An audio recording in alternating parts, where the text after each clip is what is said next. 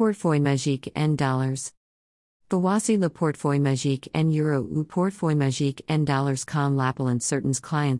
Ces portefeuilles s sans conséquences négatives donc vous pouvez l'utiliser sans avoir la ente. Comment ça marche?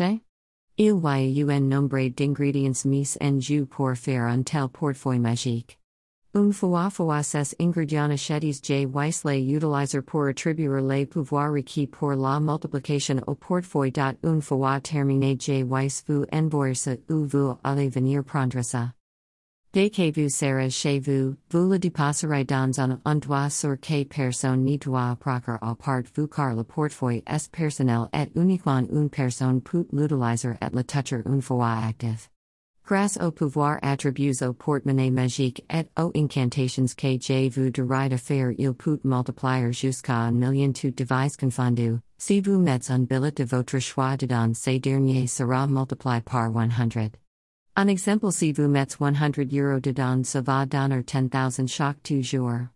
200 didons donnera 20,000 et un billet de 500 didons donnera 50,000 et c'est valable pour les devises tels que l'euro, le dollar, FCFA. Contact Apple slash plus 229 99 41 7366.